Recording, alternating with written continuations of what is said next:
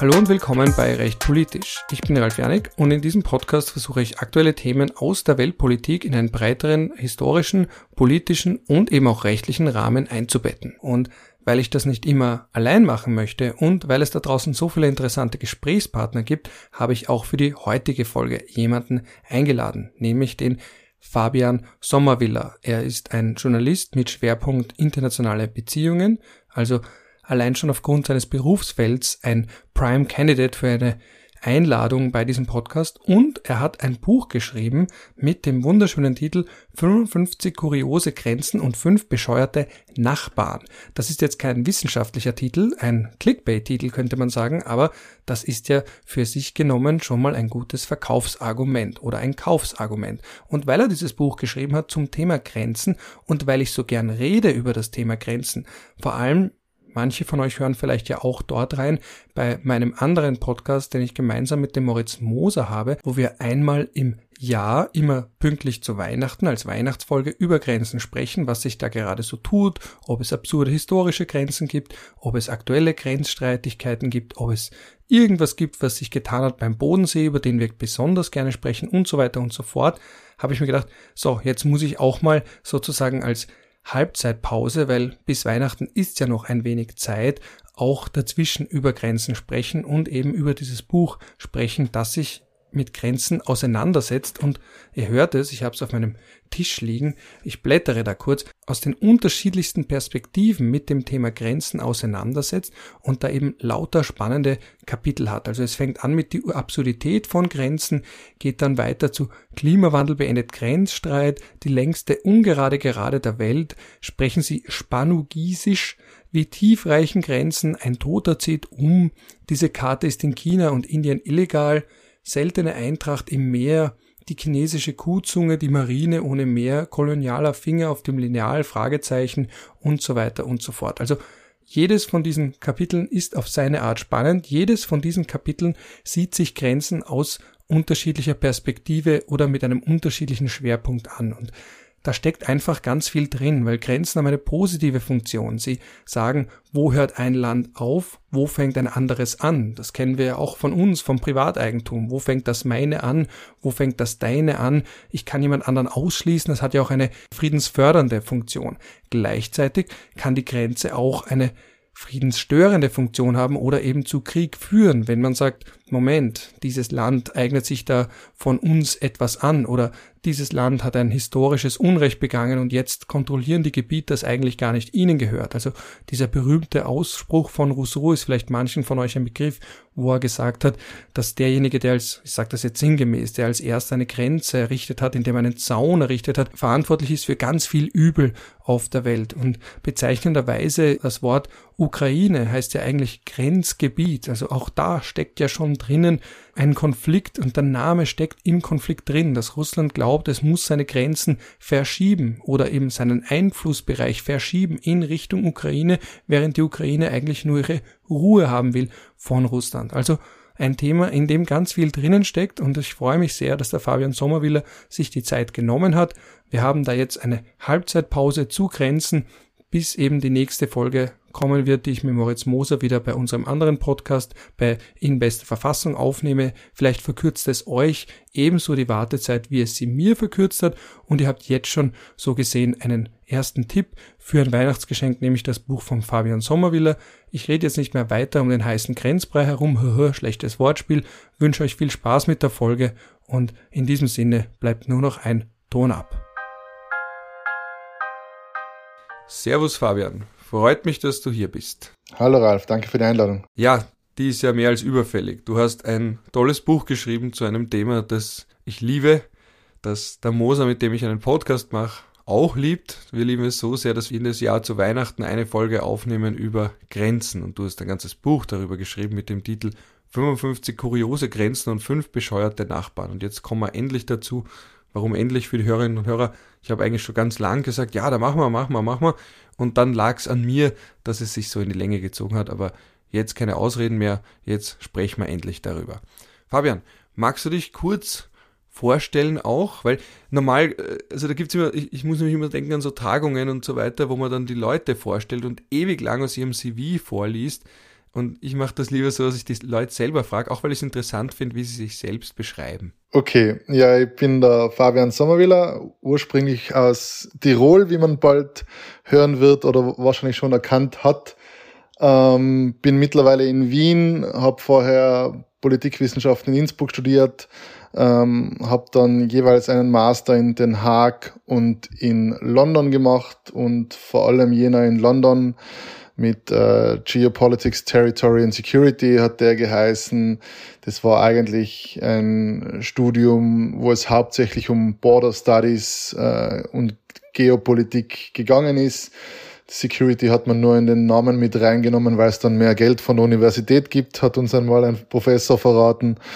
Und genau, jetzt bin ich mittlerweile seit fünf Jahren wieder in Wien, bin Außenpolitik-Journalist beim Standard und habe dann während Corona klassisch äh, meine Leidenschaft für das Thema Grenzen in ein Buch gepackt, witzigerweise ausgerechnet zu einer Zeit, wo die Grenzen hochgegangen sind und wo das Reisen und das Bereisen von Grenzen eigentlich äh, schwierig bis unmöglich war. Ja, du hast ja so einige Kapitel drin, manche ernst, manche weniger ernst. Hast du ein Lieblingskapitel oder ein Lieblingsthema oder na, ich frage anders. Hast du eine Lieblingsgrenze?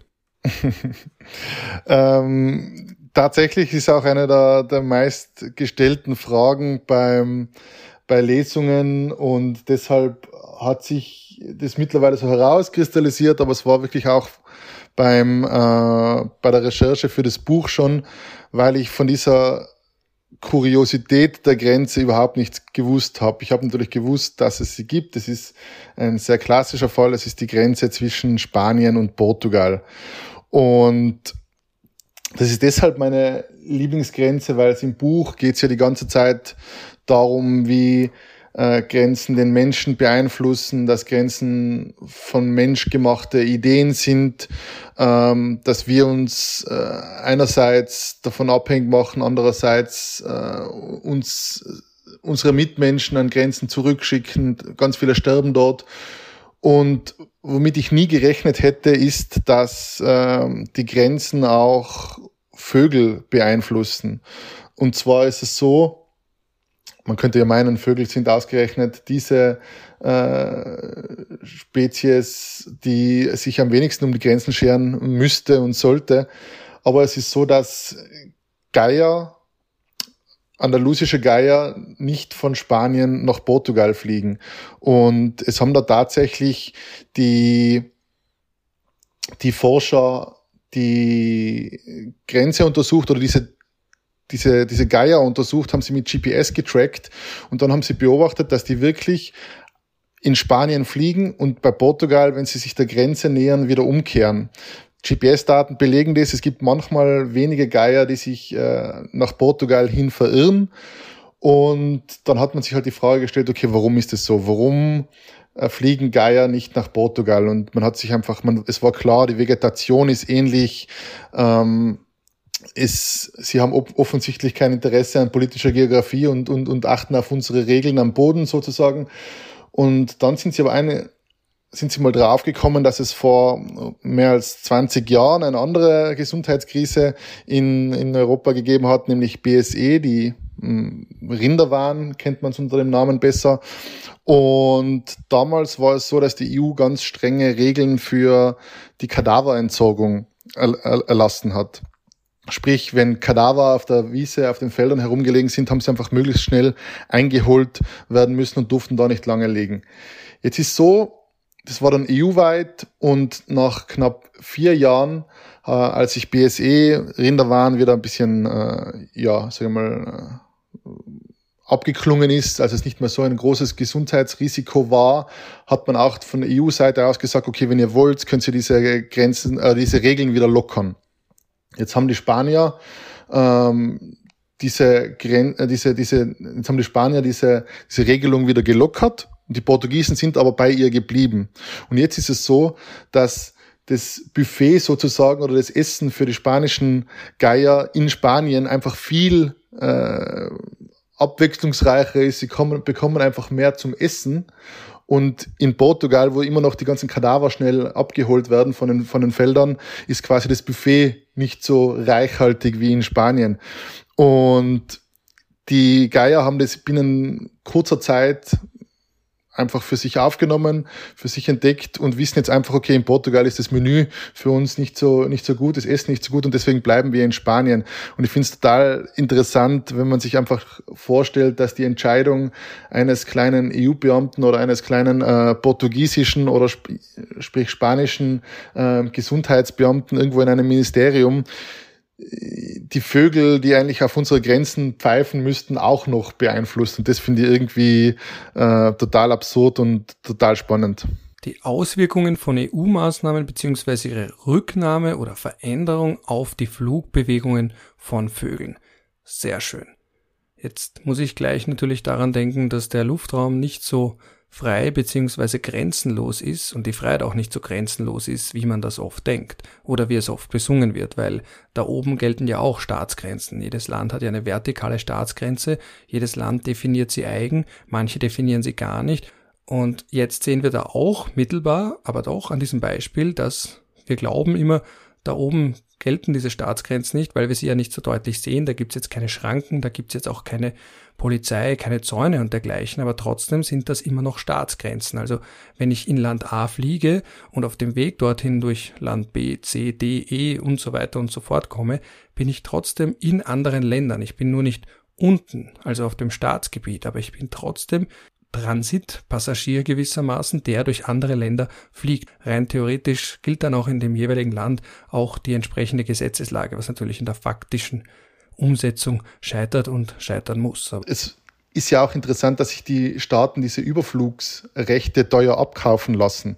Und davon hat zum Beispiel Russland ewig lang äh, extrem profitiert, weil natürlich der Flug von äh, Europa nach Asien der kürzeste Route über Russland führt und die äh, Russland einfach gewusst hat, okay, wenn ich, ich kann da recht viel Geld verlangen, weil wenn die Flieger auf eine Südroute oder auf eine Nordroute ausweichen müssen und viel länger brauchen, viel mehr Sprit, Sprit verbrauchen, dann fliegen sie doch lieber über Russland und sind bereit, ähm, sich das äh, teuer bezahlen zu lassen. Auch Nordkorea verlangt ja extrem viel Geld, aber Nordkorea ist leichter zum Umfliegen als Russland. Du hast ja auch ein Kapitel, das heißt, wie groß ist eigentlich Russland? Wir wissen doch alle, sehr groß. Worum geht's denn in dem Kapitel? Jetzt mit, mit, mit Hinblick auf die, auf die Ukraine wäre das Kapitel natürlich nochmal etwas anders ausgefallen oder nochmal expliziter, aber es ist natürlich genau so etwas schon äh, prophezeit worden, sage ich mal, oder es ist einfach prophezeit ist der falsche Ausdruck. Es ist äh, in vielerlei Hinsicht ein klassischer Fall, äh, weil Russland in seinem äh, nahen Ausland, wie es das ja nennt, diese Umgebung postsowjetischer, ex-sowjetischer Staaten, es sich da immer noch als den, den Platzhirsch, als den dominanten Machtplayer sieht und da ist es eigentlich eine ganz interessante, ähm, historisch bereits eine interessante Entdeckung, dass es einfach so ist, ähm, gibt es, gibt es ähm, Bestrebungen von bestimmten ähm, Regionen, sich unabhängig zu machen innerhalb Russlands, dann wird Russland die mit brutaler Gewalt niederdrücken. Gibt es äh, oder niederschlagen. Gibt es solche Bestrebungen teilweise und die sind dann meist schon von Russland selbst angeheizt im nahen Ausland Russlands, dann ist es so, dass sie die oftmals unterstützen. Sagen sie, okay, natürlich habt ihr ähm, eure freie äh, Meinungsäußerung, die freie Entscheidung, wem ihr euch anschließen dürft. Und natürlich, wie es zum Beispiel in Georgien im Falle von Südossetiens und Abchasiens war, aber genau mit den, mit den gleichen Argumenten sind sie ja damals schon 2014 in die Ostukraine die pro-russischen Truppen, die sie da unterstützt haben, beziehungsweise ähm, russische Soldaten ohne Hoheitsabzeichen, wie wir es alles äh, wissen, da sind sie dann wieder bereit, äh, Zwietracht zu sehen sozusagen und diese Leute in ihrem Bestreben, sich äh, eventuell in Zukunft Russland anzuschließen, da sind sie wieder dabei. Und deshalb ist halt so die Frage, nicht wie groß ist Russland, weil aus völkerrechtlicher Sicht ist es äh, recht klar. Wir wissen recht genau, wie, wie groß Russland sind. Nur Russland behauptet für sich oft, dass es viel größer ist. So ist zum Beispiel natürlich die, die Krim auf der russischen Außenministeriumsseite äh, mit eingerechnet in die Quadratkilometer und jetzt auch die neuerlich annektierten Regionen im, im Süden und Osten der Ukraine, Saporischia, Cherson etc. Deshalb wirst du auf die Frage, wie groß ist Russland, in Russland eine ganz andere Antwort bekommen als hier zum Beispiel in der EU bei uns. Das ist ja auch für Google immer so eine schwierige Frage. Wie machen die das, ohne ihre Kunden oder die User zu vergraulen mit der Einzeichnung von Grenzen. Ja, also wenn man jetzt denkt, auch äh, Nahostkonflikt, äh, China von bis, also jede Grenzstreitigkeit ist ja dann für gerade alle Anbieter von Atlanten oder eben Google auch immer so eine Sache. Äh, Bezug auf Russland, da hätte ich auch eine Frage an dich, nämlich äh, du schaust dir das ja stärker aus dem magisches Wort Security äh, Studies äh, Blickwinkel an. Das heißt, weil zum Beispiel für mich völkerrechtlich ist immer, ja, da ist die Grenze, da ist sie nicht, das gehört zu Land A, das gehört zu Land B. Aber so einfach ist es ja eben nicht, wie du eh schon angedeutet hast. Also wenn wir jetzt zum Beispiel denken, post-sowjetischer Raum, da ist ja nicht so, als würde jetzt das Land anfangen und Russland sagt, ah, da bleiben wir jetzt stehen, weil das ist außerhalb unseres Landes und wir erkennen die Souveränität voll an und das geht uns jetzt gar nichts mehr an. Das heißt, wie ist denn dann der Blick auf eine Grenze außerhalb von Russland zum Beispiel. Heißt das, das wird so langsam dann äh, immer weniger interessant für Russland, je weiter es räumlich weg ist? Oder ist das vollkommen entgrenzt und reicht bis nach Europa, wie manche von diesen Propagandisten da immer suggerieren wollen? Wie, wie kann ich da eine Grenze wahrnehmen? Weil sie ist eben nicht diese eindeutige räumliche, die wir im Atlas finden. Was ist das für eine Grenze? Eine schwammige Einflusssphäre, um mit Karl Schmidt zu sprechen? Ja, es ist, es ist total interessant, was du ansprichst, weil früher war es eben, also einige hundert Jahre zurückdenkend, waren die Grenzen von bestimmten Reichen immer etwas, wo die Macht einfach ausgefranst ist, wo man gesagt hat, okay, ja, da bis ungefähr dahin geht unser Reich und dann fängt langsam das Reich des anderen an und da gibt es so eine Übergangszone äh, etc mit äh, der besseren Demarkierung von Grenzen, mit den, vor allem mit dem Nationalismus, hat sich das, der Versuch, exakte Grenzen zu zeichnen, äh, zu zeichnen, etwas mehr etabliert. Und vor allem, was wir in den letzten Jahren, Jahrzehnten äh, erleben, ist, dass zum Beispiel autokratische Herrscher, ähm, Diktatoren vor allem versuchen an der Grenze ihre Macht zu demonstrieren, die das dann zum Beispiel hochstilisieren als, als etwas, was ähm, beschützenswert ist, um die Nation zu sichern, die oftmals das in Anlehnung an äh, schwierige Kapitel der Menschheitsgeschichte, das dann als die, die Haut eines gesunden Volkskörpers definieren. Und deshalb wird es dann so hochstilisiert. Jetzt ist das meistens ein äh, eine Idee ist von etwas kleineren Staaten, jetzt nicht gerade expansionistischen Staaten. Wenn wir aber natürlich jetzt uns äh, Staaten wie, wie, wie Russland anschauen und dann du hast immer noch Leute, die einfach in der Sowjetunion ähm, aufgewachsen sind, institutionalisiert sind, groß geworden sind, die, wenn die dann noch ihre alten Grenzen, die einst das große Reich symbolisiert haben, dann sehen sie natürlich alles, was da näher ranrückt, jetzt zum Beispiel an, an, an, an Moskau oder St. Petersburg als Gefahr hin. Und das ist eben genau das, diese Russ dieses russische Narrativ, das sie in der Ukraine bemühen, was, wenn die NATO bis da, bis an die russische Grenze direkt heranrückt. Ja, das war ja die absolut größte Fehlkalkulation ähm, Moskaus oder des Kremls oder Putins, wenn man sich anschaut, wie kurz jetzt die Distanz von der NATO von Finnland in Richtung St. Petersburg ist zum Beispiel. Also da haben sie ja einen für sich ähm, taktischen Fehler äh, begangen, könnte man meinen. Und du hast natürlich recht, äh, es, ist, es, es ist schwer, ja, sie, sie stilisieren diese Grenzen für sich hoch. Die Frage ist nur, wo sind die wirklichen Grenzen in den Köpfen der verantwortlichen Menschen? Ist es wirklich da, wo das heutige Russland ist, wo wir es als gerade sehen? Ich würde argumentieren, dass vor allem äh, Putin und Putin betreibt ja, ich finde, am besten beschreibt es eine revanchistische Politik und er sieht es immer noch als den, den, den, die, den Zerfall der Sowjetunion als größte geopolitische Katastrophe des äh, 20. Jahrhunderts und dass da einige Fouls gegen ihn begangen sein würden oder gegen Russland und dafür will er sich immer noch revanchieren. Und dann ist es eben natürlich die Frage, okay, inwiefern äh, sieht er die Grenze des heutigen äh, Russlands und er sieht sie definitiv, definitiv nicht da, wo äh, wir sie sehen. Wenn wir schon bei der Geopolitik sind, wir bleiben eh nicht für immer jetzt da, für immer im Sinne von dem Rest der Folge, aber wir, wir müssen dann noch zurück zu Google, da habe ich ja auch noch eine interessante, einen interessanten Aspekt, der mir vorhin eingefallen ist. Aber bitte, ja, mach zuerst. Genau, ah, im Hinterkopf behalten, Google auch immer interessant und Landkarten. Wenn wir aber bei Großraumtheorie denken, kurz sind, es hat ja auch vor kurzem der chinesische Botschafter in Paris mal eben abgesprochen, den ehemaligen Sowjetrepubliken einen Status im Völkerrecht, weil es keinen entsprechenden Vertrag gäbe.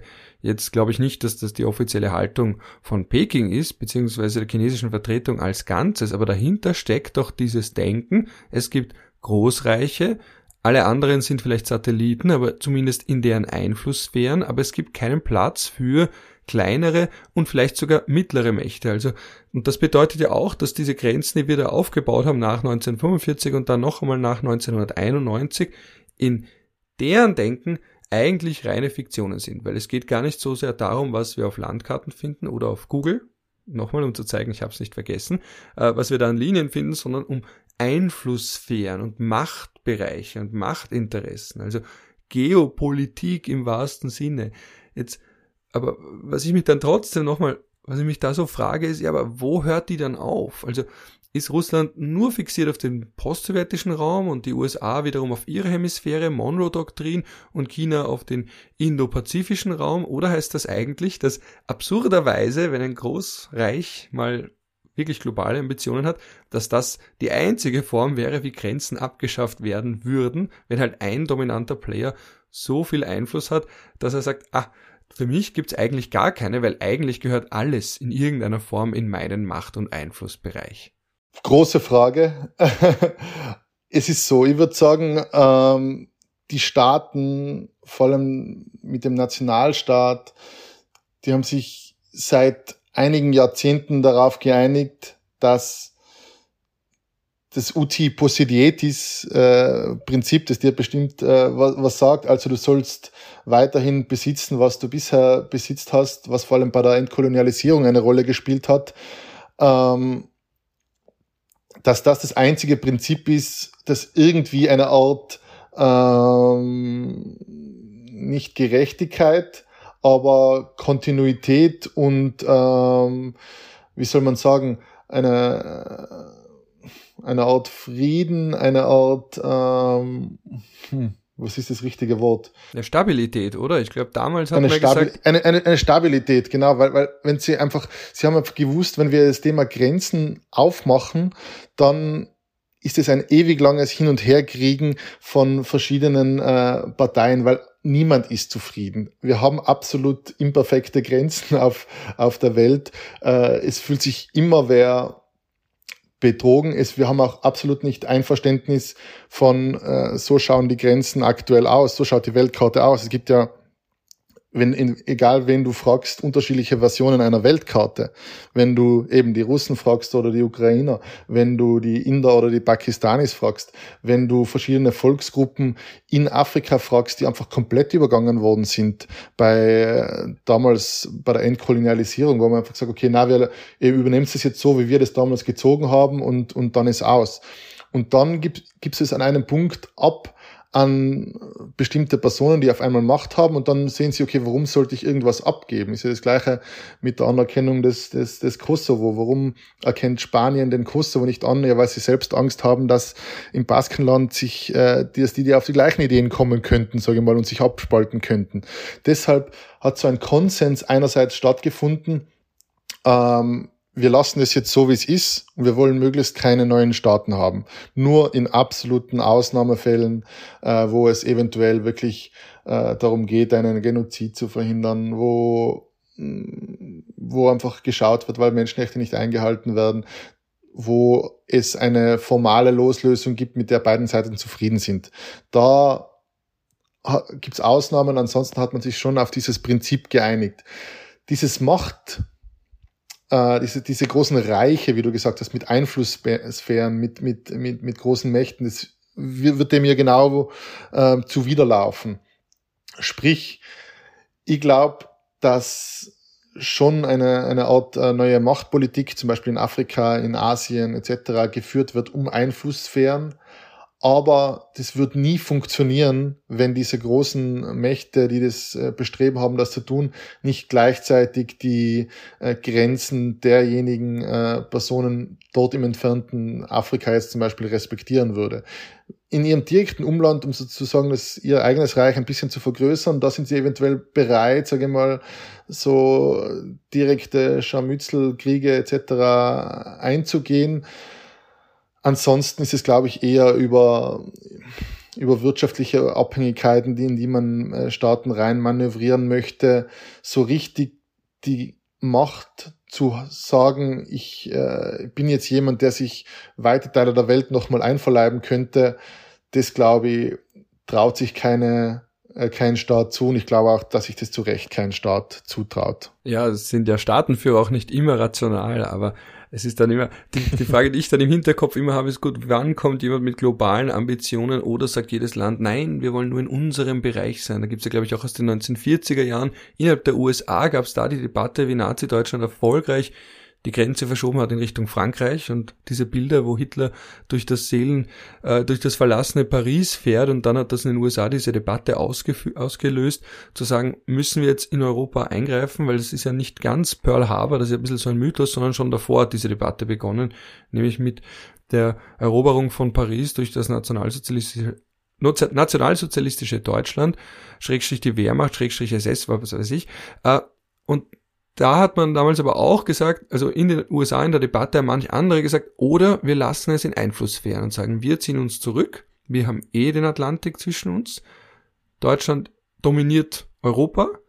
Und dann haben wir noch Russland, also so diese drei großen Einflusssphären und vielleicht dann noch irgendwo China, das unter Reich der Mitte also dieses einfach zu denken, weil das gab es damals auch. Ja? Und wenn die damals anders entschieden hätten, dann wären wir jetzt vielleicht ein von den Nazis dominierter Kontinent. Und dann, und dann kommen wir in den Populärkulturbereich, wo man dann irgendwie immer mit diesen Szenarien spielt. Aber das muss man sich heute auch vor Augen führen, wenn es geht um Russland und die Ukraine. Es gab auch immer andere Debatten, wo man gesagt hat, oder wir halten uns raus und akzeptieren, es gibt unterschiedliche große Einflusssphären und große Machtblöcke und geografische Machtblöcke. Und dann wird Europa auch anders aussehen in der einen oder anderen Form.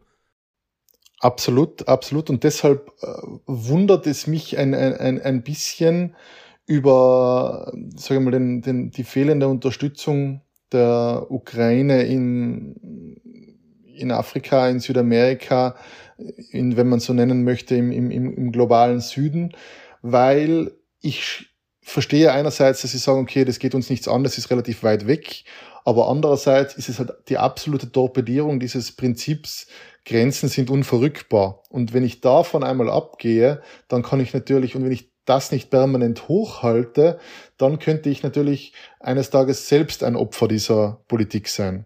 Deshalb haben auch versucht, die äh, westlichen Staaten mit diesem äh, ja, mit, mit, mit dieser Strategie äh, Support für die Ukraine zu gewinnen, ist ihnen nicht immer ganz geglückt. Und da sieht man, ja, vielleicht weil Russland einfach und, und, und China seine Macht schon zu stark ausgebaut hat in diesen Regionen der Welt. Jetzt könnte man noch ganz tief da reingehen, aber wir machen es nicht, weil wir auch ein paar andere Themen noch drin haben wollen aus deinem Buch. Aber ich gebe dir nur das Stichwort Google, was du vorhin noch sagen wolltest dazu. Genau, du hast gesagt, es ist ja interessant, äh, welche Karte Google herzeigt und welche nicht. Und ich habe mir damals, hat es den interessanten Fall gegeben, eben den Fall der, der Krim damals schon.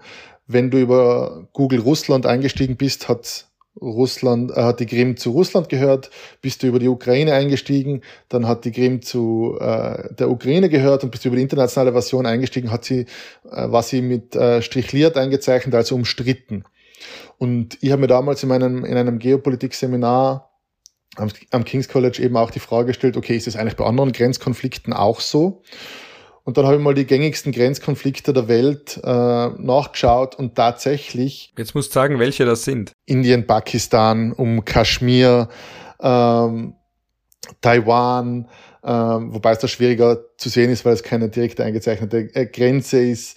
Ähm, auch so kleinere Streitigkeiten, also klassischer Grenzkonflikt ist, ist äh, Israel-Palästina natürlich, aber da äh, hält sich Google sowieso etwas bedeckt. Aber das Interessante, was ich rausgefunden habe damals, ist, dass wirklich Google damals noch einfach beinhart den für sich wichtigeren Markt äh, bevorzugt hat. Sprich, ähm, Indien hat seine Version bekommen, wenn du auf äh, Google Indien gegangen bist.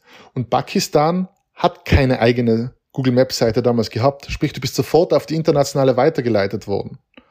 Sprich, da hat einfach Google damals für sich entschieden, scheinbar zu sagen, okay, da haben wir einen Markt von ähm, 1,12 Milliarden äh, potenziellen Kunden in Indien, da pfeifen wir lieber auf die paar hundert Millionen in Pakistan.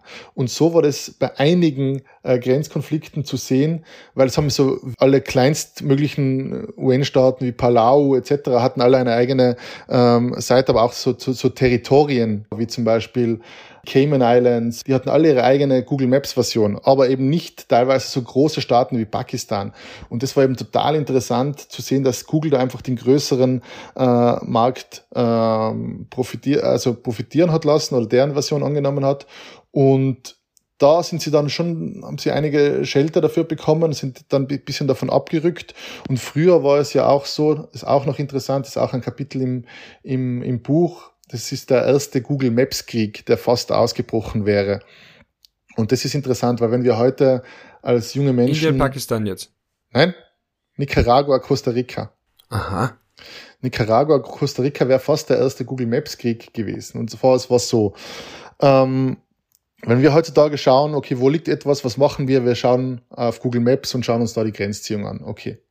Früher hat man die Grenzziehung aber auch noch relativ leicht mit ein paar guten Argumenten ähm, verschieben können auf Google Maps. Hat man es beantragt, okay, und gesagt, ja passt, jemand hat es approved und es war durch.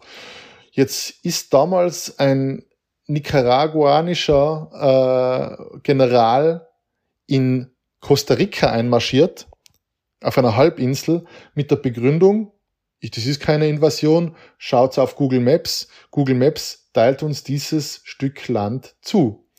Und dann hat Costa Rica, wie wir wissen, eines ja der, der Staaten, das kein Heer hat, haben gesagt mal, hey, was ist los? Sorry, diplomatischer Protest, verschwindet von unserem Stück Land. Da gibt es einen Grenzfluss, der sich immer weiter in Richtung Nicaragua schiebt. Und natürliche Verschiebungen von Flüsse wandert auch die natürliche Grenze mit. Und diesem General war das irgendwann ein Dorn im Auge und der hat halt gesagt, na schau, auf Google Maps wird uns dieser Teil zugeschrieben, deshalb gehört er auch uns und ist da einmarschiert. Und es hat dann einige wirklich äh, hochrangige diplomatische Proteste gegeben, es ist bis zu den Präsidenten rauf, bis zu den Außenministern bis dann irgendwann klar gemacht wurde, dass es so einfach nicht geht und dass Google Maps nicht die letzte Instanz ist in unserer Welt, sondern die geltenden Verträge, die sie haben.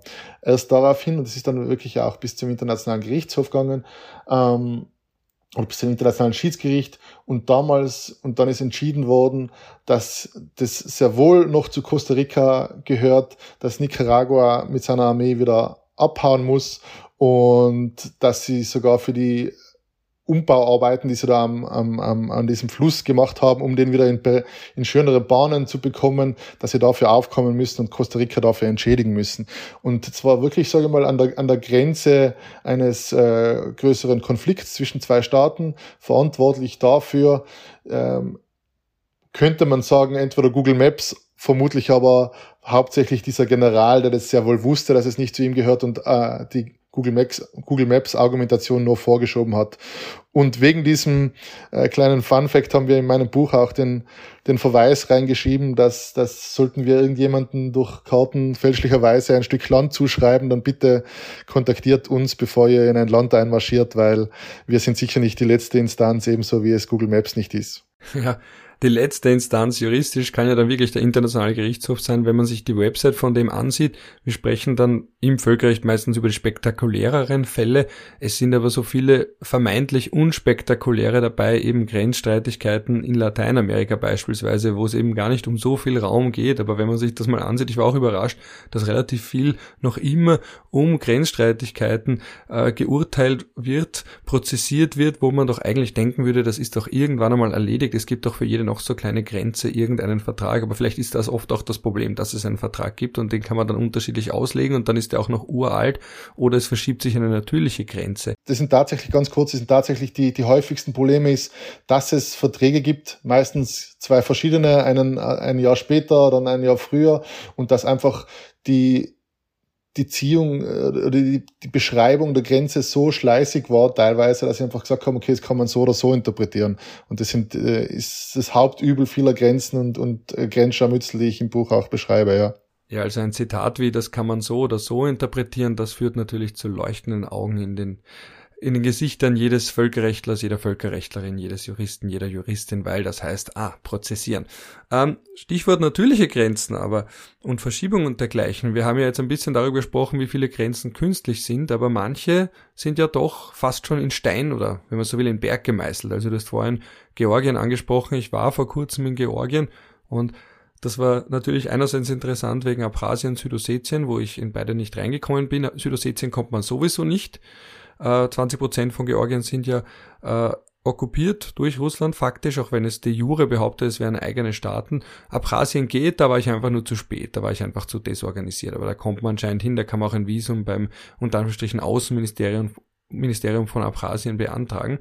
Und dann waren wir auch in der Weinregion, so zum Abschluss der Reise, und da ist man dann sehr nah am Gebirge und ich habe dann auf Google geschaut, recht nah bei Grosny zum Beispiel. Also das nächste, was ich dann dran war, waren circa 180 Kilometer. Und da denkt man sich dann kurz, Moment einmal, Tschetschenien ist jetzt gar nicht so weit weg. Und dann habe ich eben die Georgier, die mit uns unterwegs waren, gefragt, wie das so ist. Da ist Dagestan, da ist Tschetschenien.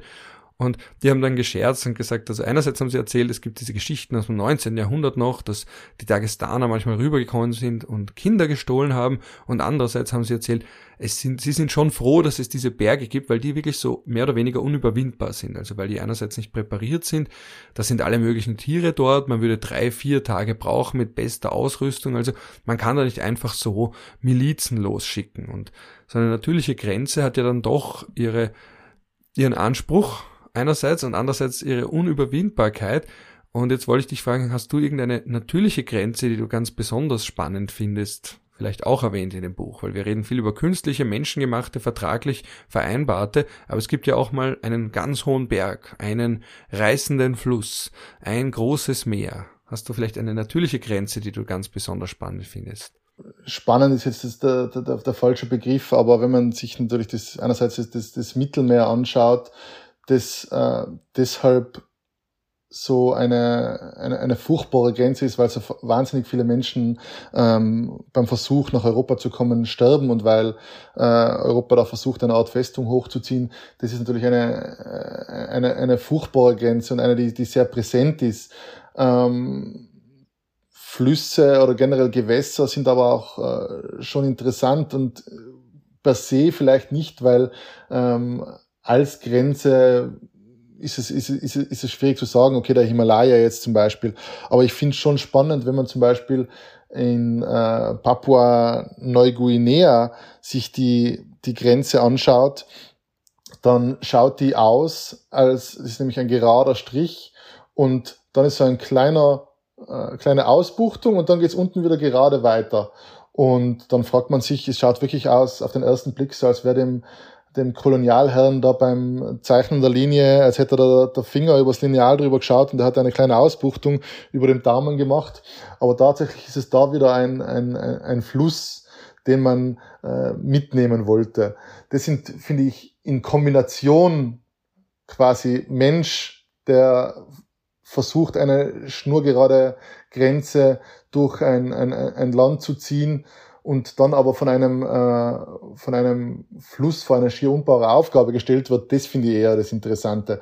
Weil so per se äh, könnte man sagen, okay, die äh, im Himalaya oder im, in, in den Alpen gibt es so viele natürliche Grenzen, dass es äh, dass es, dass es etliche Mehrstaaten geben müsste und, und so per se jetzt eine, eine, eine natürliche Grenze als spannend finde ich, finde ich etwas unpassend, weil wenn man oben äh, drüber fliegt und aus dem, aus dem Fenster schaut, dann, dann wirkt es alles irgendwie unnatürlich, der Versuch da irgendwie äh, eine, eine, eine Grenze zu ziehen. Und ich finde es ja auch interessant, äh, beim 49. Breitengrad in Amerika, der ja für ähm, 2000 Kilometer wirklich versucht, Kanada und äh, die USA schnurgerade zu trennen und dabei jegliche Geografie, ähm, jeglicher Geografie trotzt und und äh, Flüsse und Berge und alles durchquert, dass es damals, als sie gezogen wurde, äh, die Grenze einfach technisch unmöglich war. Und sprich, diese als oft als längste Gerade der Welt bezeichnete Grenze zwischen äh, USA und, und, und, und Kanada, die ist im Endeffekt die, die längste Zickzacklinie der Welt, weil es einfach nicht möglich war, damals mit den technischen Mitteln das so, so genau zu vermessen. Also man, man, man sieht, dass, dass der Mensch es teilweise versucht hat, aber dass ihm eben die Natur ganz auf natürliche Weise da einige, einige äh, Hürden aufstellt. Jetzt habe ich zum Abschluss noch eine Frage, weil der Buchtitel ist ja 55 kuriose Grenzen und fünf bescheuerte Nachbarn. Und am Cover Jetzt fragst du mich sicher, wer die fünf, wer die fünf sind, oder? Zumindest einen, zumindest würde ich fragen wollen, auch, ob auch Frankreich einer ist in einem Kontext, nämlich auf dem Cover deines Buches. Ich erkläre es ganz kurz für die Hörerinnen und Hörer sieht man die Grenze zwischen Belgien und Frankreich und dann ragt da so ein Zipfel hinein, tief in Belgien, der aber noch zu Frankreich gehört und da sehen wir das Zeichen von einem Atomkraftwerk. Das ist jetzt nicht unbedingt nett, so gesehen. Ist das so ein Beispiel für dich, wo du sagst, da hat der eine Nachbar dem anderen auf gut Deutsch reingsch, weißt schon was, also reinge sagen wir es wie es ist, reingeschissen. So, okay, wir machen Atomkraftwerke und wir positionieren es genau so, dass es für euch eigentlich auch unangenehm ist im Falle eines Falles, sprich Super-GAU. Ist das das, was du mit bescheuerten Nachbarn meinst? Dass man solche eigentlich irgendwie doch unguten Handlungen, dass man sagt, das ist zwar der Jure auf französischem Staatsgebiet, aber weil es so weit dieser Teil vom französischen Staatsgebiet nach Belgien hineinreicht, ist es faktisch etwas, das Belgien viel, noch viel stärker negativ be beeinflussen kann, wenn es zu einem Super-GAU kommt, als Frankreich? Dieses Buchcover wurde gewählt, weil es eben genauso ausschaut, aber dann im Endeffekt eben doch etwas komplizierter ist, als man oft auf den ersten Blick, auf den ersten Blick glaubt. Es ist nämlich so, natürlich, es schaut katastrophal aus und es schaut aus, als würden die, die Franzosen den Belgiern da ins Auswischen wollen. In Wahrheit ist es aber so, für Atomkraftwerke gibt es eine Grundregel, es ist meistens äh, entlang eines Gewässers, weil es Kühlung braucht für die Brennstäbe. Also, und da fließt auch ein Fluss vorbei. Das ist, ist es halt schon so und Flüsse sind oft, oft auch Grenzflüsse. Deswegen ist es, sind oft auch ähm, Atomkraftwerke in Grenznähe gebaut. Ähm, im konkreten Fall ist es aber so, dass es in dem Fall wirklich kein bescheuerter Nachbar ist, sondern dass es ein Gemeinschaftsprojekt ist von Belgien und Frankreich, dieses gemeinsame Atomkraftwerk. Deshalb erkläre ich auch im Kapitel, dass es für den Fall äh, nicht so ein bescheuerter Nachbar ist, wie es auf den ersten Blick ausschaut. Es gibt aber natürlich genügend ähm, Fälle und bei der Atomkraft ist es ja so, bis nichts passiert, ist eh alles okay, nur dann ist maximal scheiße natürlich. Aber ähm, im Falle der Kohlekraft zum Beispiel und es gibt etliche Kohlekraftwerke, die auch an Grenzen stehen. Da ist es wirklich so, je nachdem wie der Wind dreht, ähm, ragen, ragen teilweise einfach äh, die, die Abgase, die ja absolut keine Grenzen kennen, wie wir wissen, ähm, ziehen die, die Abgase einfach in ein anderes, in ein, in ein Land, das vielleicht aus der Kohlekraft schon längst ausgestiegen ist und damit nichts mehr, nichts mehr zu tun haben möchte. Und das sind dann schon so wirklich äh, bescheuerte Nachbarn, könnte man sagen, die einen, äh, die einen wirklich nerven. Ein anderes Beispiel, weil da geht es eben generell ein bisschen um Energiefrage, ist eben der Fall des äh, GERD, der Grand Ethiopian Renaissance Dam, ähm, der größte Stausee der Welt, der in Äthiopien äh, mittlerweile fertiggestellt ist und äh, mittlerweile befüllt wird, wo der blaue Nil aufgestaut wird. Und jetzt ist es so, es ist ein Fluss, der bei Äthiopien wenige Kilometer vor der eigenen Grenze nochmal aufgestaut wird. Sprich, sie haben deswegen keine, keinerlei Wasser weniger zur Verfügung im Land, aber die flussabwärts gelegenen Staaten haben natürlich Angst, dass Äthiopien den, den Wasserhahn zudrehen könnte. Und jetzt haben Studien aber gezeigt, bei richtiger Kooperation wenn die richtig gut zusammenarbeiten würden, dann würden alle mehr Energie und mehr Wasser haben, indem man die, äh, das Wasser in höher gelegener Lage besser kontrolliert, als es im, im tiefgelegenen Ägypten zum Beispiel ist, wo das Wasser sehr oft verdampft. Jetzt zeigt aber das Kapitel, dass da einfach Ängste sind, dass da auch die Kooperation schlecht war, dass mit Sabotage gedroht worden ist, dass sie sagen, sie werden diesen Damm sprengen, wenn ihr den äh, wirklich bauen wollt, etc. Und da sind wirklich, da sind da Nationalstaaten einfach das Problem teilweise. Man könnte es einfach viel schlauer lösen, wenn man zusammenarbeitet. Und das ist so ein bisschen die, die, die Idee dieses Kapitels, das aufzeigt, okay, wenn man nicht kooperiert, dann hat man wirklich, hat man das mit bescheuerten Nachbarn zu tun. Wenn man aber sich gemeinsam zusammenrauft, dann kann an Grenzen, was auch immer, oder zwischen zwei Staaten auch sehr Sinnvolles entstehen, von dem dann beide, beide Seiten profitieren. Das klingt nach einem tollen Schlusswort. Und ich traue mich jetzt auch gar nichts anderes mehr sagen und fragen, weil es dieses schöne Schlusswort, fast schon Schlussplädoyer, äh, stören würde. Fabian, danke, dass du zu Gast warst bei Recht Politisch. Ich werde in den Shownotes einen Link zu deinem Buch auch noch reinhauen. Das freut mich sehr. ich habe es kapitelweise gelesen. Das ist auch das Schöne an dem Buch. Es ist, ich gebe es zu, es lag bei mir relativ lang auf dem Klo. Das ist jetzt kein Diss, sondern das ist die Art von Buch. Da kann man ein so ein Kapitel schnell mal zwischendurch lesen, weil sie ja nicht aufeinander aufbauen. Also man kann sagen, okay, einmal lese ich mal da jetzt äh, Bargeld am blutigen Pass und das andere Mal diese Karte ist in China und Indien illegal und ein andermal wieder wenn Nomaden über Grenzziehungen abstimmen. Also sie stehen alle für sich und das ist bei solchen Büchern natürlich sehr angenehm und führt dazu, dass sie auch in äh, interessanten Situationen dann gelesen werden, weil man eben weiß, wann man aufhören kann, nämlich wenn ein kurzes, knackiges Kapitel wieder vorbei ist. Es freut mich auch sehr und es ist überhaupt kein Diss, weil es war tatsächlich so ein bisschen drauf angelegt, dass äh, ein Kapitel genau am Klo zu lesen ist und ich finde es wunderschön. Es haben ganz viele Freunde von mir haben, haben das Buch ähm, am, am Klo liegen und es freut mich, wenn ich es auf verschiedenen Klos bei meinen Freunden immer wieder sehe. Also gerne. Sehr schön. Dann danke auch an die Hörerinnen und Hörer. Schön, dass ihr dabei wart. Ich nehme an, es war für euch genauso spannend wie für mich. Danke für die Einladung. Ciao. Ja, und damit geht einmal mehr eine Folge von Recht Politisch zu Ende. Eine Sommerfolge. Es sind die letzten heißen Sommertage und das ist doch auch genauso wie der Winter eine ideale Gelegenheit, über Grenzen nachzudenken. Es ist ein Thema, in dem, wie ich versucht habe am Anfang zu sagen, um zu erklären, warum ich so auf dieses Thema abfahre, so viel drinsteckt. So viel über unsere menschliche Psyche, sowohl individuell als auch als Kollektive. Aber bevor ich da jetzt eine Ad-Hoc Addendum-Folge aufnehme, bleiben mir einmal mehr zwei übliche Schlussworte. Das eine ist, dass ich mich aufrichtig bedanken möchte bei allen, die mir in irgendeiner Form Spenden zukommen lassen, über den PayPal-Button, über den PayPal-Link. Das hilft mir wirklich sehr, sei es, wenn ich Equipment kaufe, sei es Serverkosten, sei es auch als Anerkennung der Arbeit. Und wenn es nur ein kleiner Kaffee oder ein Bier im Schweizerhaus oder was auch immer ist. Danke dafür. Und damit bin ich jetzt bei meinen definitiven Schlussworten. Je nachdem, zu welcher Tages- und Nachtzeit ihr hier reingehört habt, wünsche ich euch einen schönen Start in den Tag, einen schönen Rest vom Tag, vielleicht auch einen netten Abend oder bei manchen von euch auch eine gute Nacht.